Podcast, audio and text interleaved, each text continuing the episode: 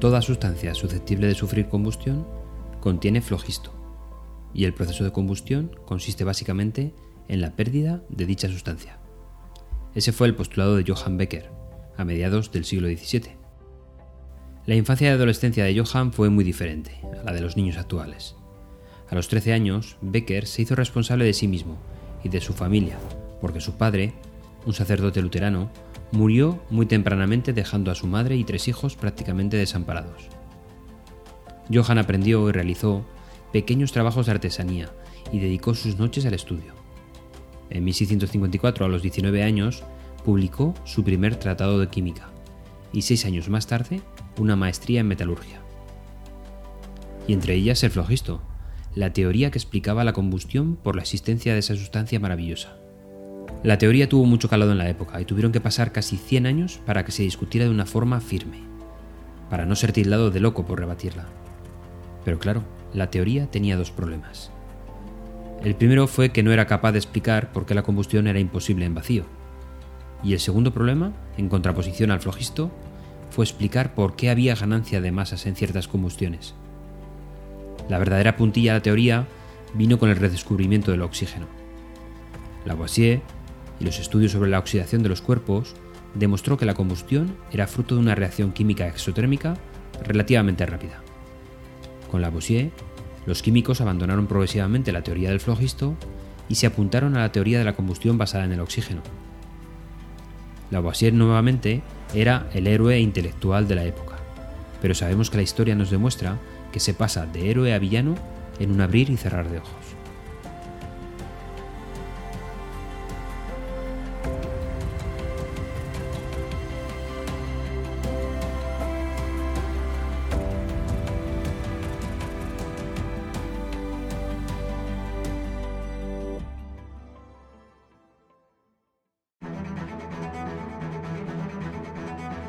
Hoy hablaremos de cómo comenzamos nuestras presentaciones. Y empezamos hablando de la primera diapositiva, el título. La historia comienza incluso antes de que empecemos a hablar. Las diapositivas de título son algo más que el comienzo simbólico de las presentaciones con diapositivas. Tienes que tener en cuenta que la diapositiva de título será probablemente la diapositiva de tu presentación que la audiencia mire durante más tiempo, desde el momento en que se sientan hasta el momento en que nosotros nos presentamos. Por lo tanto, puedes utilizar esta diapositiva para comunicar información sin que te cueste tiempo durante tu charla real. Además de introducir detalles sobre ti, puedes utilizar la diapositiva de título para establecer el tono del resto de tu presentación. Bueno, una buena diapositiva de título debe contener un buen título. Los buenos títulos de las presentaciones informan al público de lo que puede esperar exactamente de la charla. Casi al borde del spoiler, pero casi un resumen de lo que van a ver en tu presentación. Tu nombre, título y empresa si aplica. Dejemos que la gente sepa quiénes somos, incluso en reuniones internas en las que probablemente muchas de nuestras personas nos conozcan. Es necesario que se sepa en calidad de qué función estamos hablando. La fecha y la función de la charla. Escribir la fecha y la función transmitirá que has diseñado la charla específicamente para este público y este lugar. Incluir una imagen o un diagrama prepara psicológicamente a la audiencia para el tema en el cual vamos a focalizar la charla. Una vez establecido el título, solo queda comenzar con el ritmo adecuado.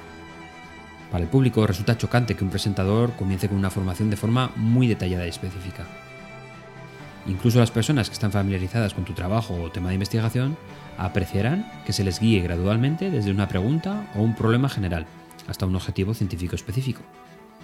Es interesante comenzar con una afirmación o pregunta que cualquier persona de cualquier disciplina pueda entender y apreciar.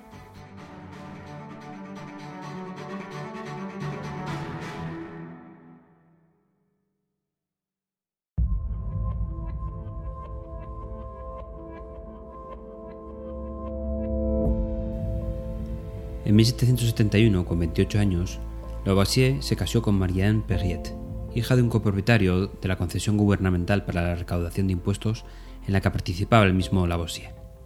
La dote le permitió instalar un laboratorio bien equipado, donde recibió la ayuda de su esposa, que se interesó masivamente por la ciencia y tomaba las notas del laboratorio además de traducir escritos del inglés. Los tratados e investigaciones sobre química de Lavoisier y Merienne fueron innumerables y marcaron un antes y después en la historia de la química. Pero hubo otra actividad que de verdad marcó su vida, o mejor dicho, su muerte. Antoine era el administrador de la contrata encargada de recaudar los impuestos para el rey Luis XVI. Una empresa muy impopular, pues podía añadir el sobrecoste que quisiera a los súbditos, que luego se embolsaban sus accionistas. Por su participación en el cobro de contribuciones fue arrestado en 1793. Importantes personajes hicieron todo lo posible por salvarlo.